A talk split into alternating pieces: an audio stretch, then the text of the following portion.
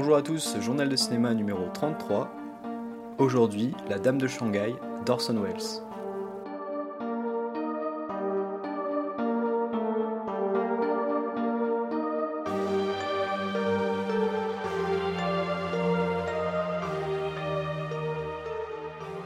Je continue donc de vous parler de films un peu anciens, de classiques en cette période assez particulière, avec La Dame de Shanghai d'Orson Welles, donc sorti en 1947, et avec dans les rôles principaux le réalisateur lui-même, ainsi que, il faut bien dire, l'incroyable Rita Hayworth. Le film nous raconte l'histoire de Michael O'Hara, un marin qui sauve une jeune femme nommée Elsa d'une agression, il va être engagé par le mari d'Elsa, un célèbre avocat, pour embarquer sur une croisière et être chef d'équipage. Sur le bateau, il va rencontrer Grisby, avocat et associé du mari, qui lui propose un deal.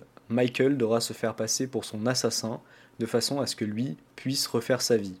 Un scénario de film noir assez classique pour un film qui dure donc moins d'une heure et demie, une courte durée qui permet tout de même au film d'être considéré comme une des œuvres majeures de son auteur, aux côtés de Citizen Kane et de La Soif du Mal, un autre film noir célèbre, le dernier de la période classique du genre pour beaucoup.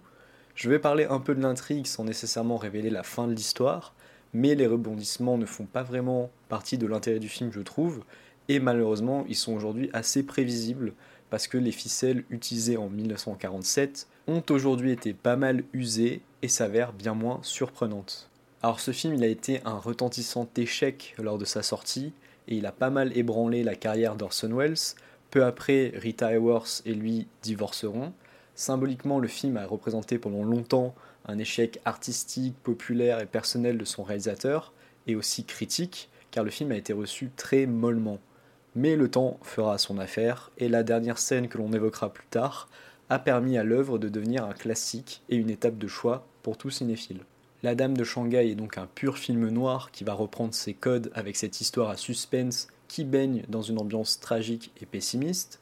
Cependant, comme dans La Soif du Mal, réalisé quelques années plus tard par Orson Welles, on est dans un cadre un peu plus exotique que les classiques campagnes américaines ou grandes métropoles que le genre a souvent tendance à utiliser. Eh bien non, ici c'est dans la chaleur d'Acapulco et de l'Amérique centrale et une atmosphère touristique assez légère qu'ont lieu les sombres machinations du film dans des décors paradisiaques, tout le monde a l'air de manigancer ou comploter les uns contre les autres, il faut bien le dire, personne a vraiment l'air de se détendre avec un petit cocktail, mais plutôt de se demander comment l'autre va réussir à prendre le dessus.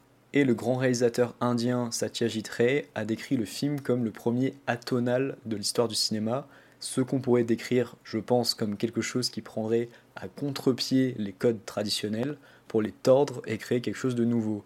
Et en effet, même si on retrouve la plupart des spécificités du film noir, on est quand même surpris par certains choix, notamment concernant la narration, très originale pour l'époque. Aussi, le film se veut volontairement anti-manichéen, puisque d'une certaine manière, tout le monde s'avère pourri et manipulateur, même le personnage d'Orson Welles a une morale plutôt grise et agit en anti-héros en se laissant assez facilement mener par le bout du nez pendant quasiment tout le film. La galerie de personnages est très intéressante et je dirais même que ceux au second plan s'avèrent au-dessus du personnage de Michael O'Hara notamment, notamment les deux avocats, le mari d'Elsa et son associé. Le premier avec sa gueule de parfait méchant, marié à une femme forcément bien trop belle pour lui, et le second avec sa voix absolument insupportable et qui inspire la confiance de personne, sauf de notre crédule héros. Et autre grand personnage du film, c'est évidemment celui d'Elsa, la fameuse dame de Shanghai, ou Rita Hayworth, qui, avec les cheveux courts, a beaucoup choqué à l'époque. Car elle a connu l'apogée de sa carrière l'année d'avant avec Gilda et avec les cheveux longs. Heureusement qu'on est en 2020 et que je peux vous dire que sa coupe de cheveux ne nuit en rien à sa performance. Pour faire un bon film noir, il faut aussi une bonne intrigue, et cette histoire de faux meurtre est très bien menée avec pas mal de rebondissements. Malheureusement, comme dit plus haut, beaucoup de retournements de situation et de ficelles scénaristiques présentes dans ce film de 1947 ont été visées jusqu'à la corde aujourd'hui, donc elles auront peut-être moins d'effet qu'il y a plusieurs décennies. Malgré tout, quelques surprises fonctionnent quand même toujours, justement parce que les revirements sont légion, et que lorsqu'on pense qu'il n'y en aura plus, eh bien, le bon Orson en remet une couche.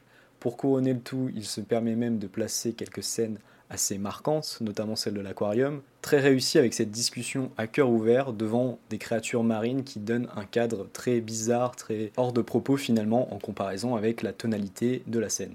Et bien sûr, si on doit évoquer une séquence marquante de ce film, c'est évidemment la dernière scène dite des miroirs. Très clairement, à elle seule, elle mérite que l'on jette un œil au film. Elle donne lieu à des expérimentations visuelles peu banales pour l'époque et une mise en scène sous haute tension qui en font un climax parfait pour conclure une bonne fois pour toutes la sale aventure dans laquelle Michael s'est empêtré. Le jeu de superposition et la multiplication des silhouettes couplées au noir et blanc donnent un cachet visuel novateur pour un film des années 40 et si parfois le mot est galvaudé, je crois vraiment qu'on peut parler d'une séquence avant-gardiste dans un film à la réalisation assez classique jusque-là.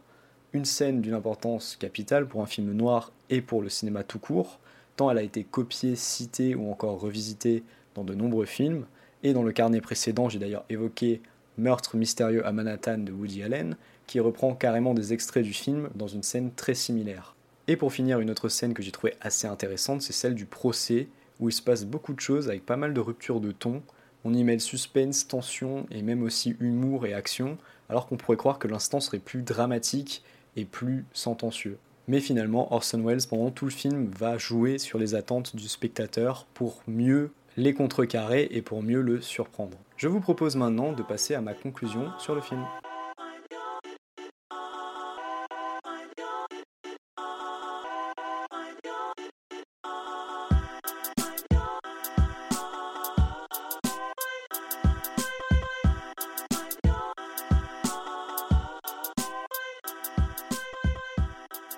Alors, est-ce que je recommande La Dame de Shanghai de Orson Welles? Alors oui, je le recommande, que je l'ai aimé ou pas, je pense que chacun devrait voir ce film parce que c'est un classique, c'est un des films les plus importants d'un des réalisateurs les plus importants et influents du siècle dernier.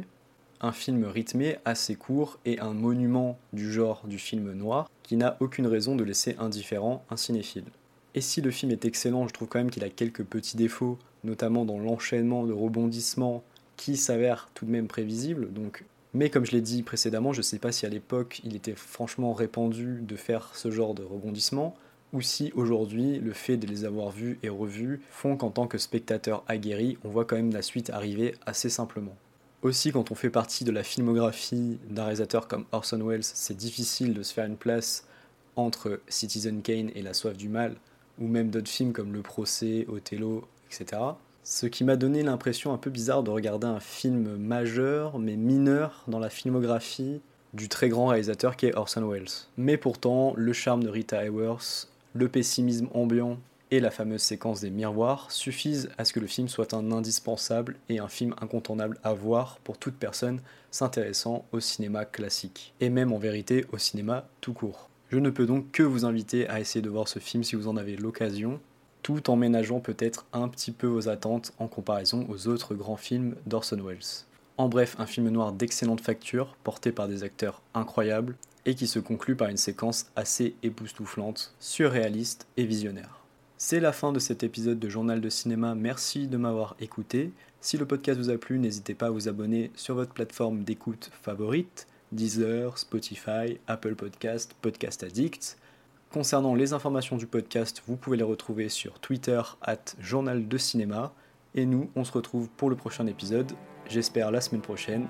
Bye bye